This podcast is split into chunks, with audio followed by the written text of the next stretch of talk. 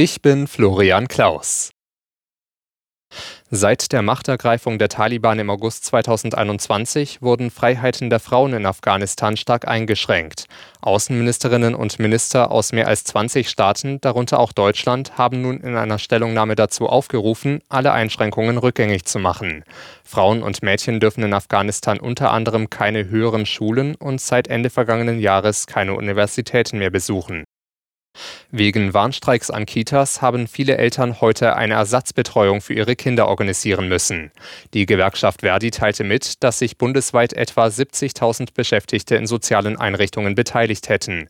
Die Streikenden wollten mit der Aktion am Weltfrauentag auch ihren Wunsch nach einer Aufwertung der sozialen Arbeit deutlich machen.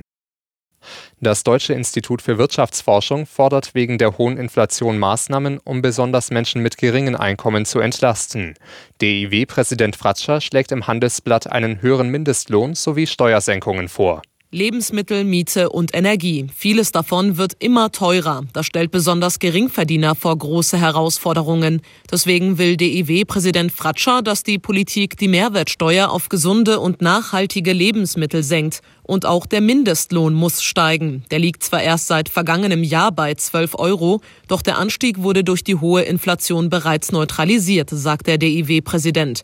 Die SPD hat sich in der Vergangenheit grundsätzlich offen für weitere Entlastungen gezeigt. Zoe Tassovali, Nachrichtenredaktion.